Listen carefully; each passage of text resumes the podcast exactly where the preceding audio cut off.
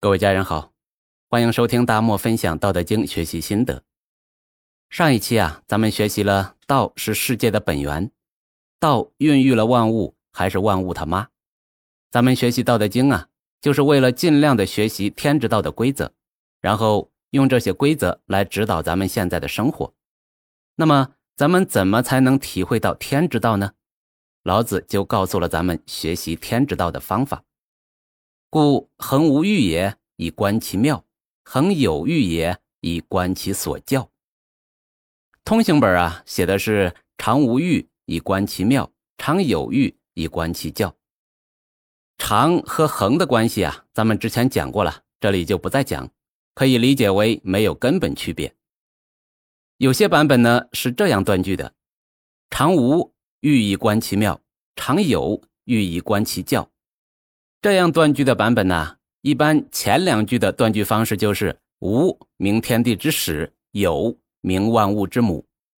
他们的断句啊有他们的道理，但是按照通常的理解，“常无欲以观其妙，常有欲以观其教”，可能更符合老子想表达的意思。接下来呢，咱们以帛书版“故恒无欲也，以观其妙；恒有欲也，以观其所教”为基础。咱们先说“故恒无欲也，以观其妙”。这个欲呀，到底是啥呢？咱们经常说人有七情六欲，现在的六欲并非特指某六种欲，而是指人有很多种欲望。常见的欲望有求生欲、求知欲、表现欲、舒适欲、社交欲、公平欲、成就欲、权力欲、健美欲、性欲、情欲等等。这因为人呢有了欲，就给世界下了定义。有一句话叫“一千个人眼中有一千个哈姆雷特”，其实啊，在地球上八十亿人眼中就有八十亿个世界。从物理上来讲，世界本身是客观存在的，大家所在的是同一个世界。但是在每一个人的眼中又有细微的差别，那每个人呢就形成了自己的世界。比如几个人吃同一份菜，如果让他们给打分，有的人会打满分，有的人会打九十分，有的人呢只能打五十分。这同样一份菜，为啥会这样呢？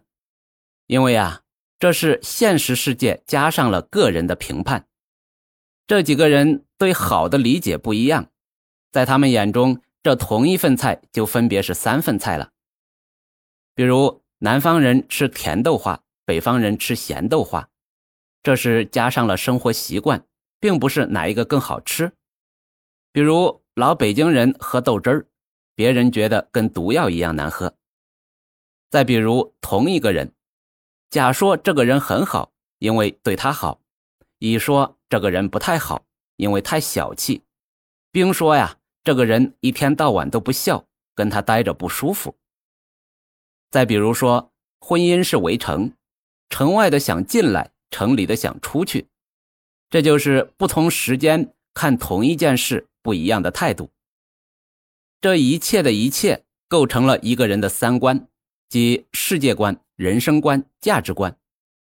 每个人把他自己的三观加在现实中物理存在的这个世界上，就是他自己独有的世界。人和人之间的矛盾呢，就来源于三观碰撞。三观呢，也包含了个人所有的欲望。咱们所处的这个现实世界只有一个，那如果每个人都抛开各种欲望，每个人看到的应该是一样的。而这个世界是靠天之道的力量在维持运营，按照道德法则在运行。咱们如果想学习体会天之道到底是啥样的，天之道的规则是啥样的？咱们呢就需要暂时抛开各种欲望，才能去体会。人际交往中，人际沟通中有一个词叫共情，就是两个人进入同一个频道了。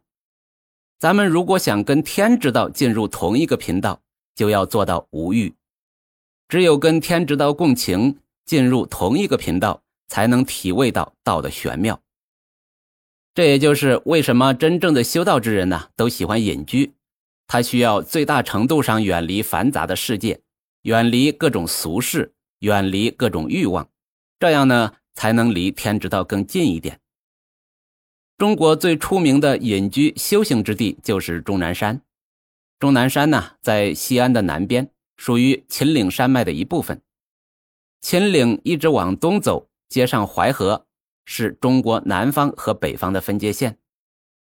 秦岭山脉啊，非常的大，那终南山的面积也非常的广。进山之后，开垦一块荒地，种菜、种粮食，自己吃。喝水呢，就喝山泉水，很适合隐居。这些年呢，也有很多人去终南山隐居。不过现在的人过去啊，不是真正的想隐居修道，很多人是为了避世。有人曾经粗略统计过，这些年每年进进出出终南山号称隐居的人呢，有大几千甚至上万人。山里的破房子的租金都涨了几十倍，这人来来往往不够清静。那些真正想隐居的人，只能往更深的深山走，条件呢就更艰苦了。有些人呢，更是把隐居修行做成了一种生意，这是多缺钱呐！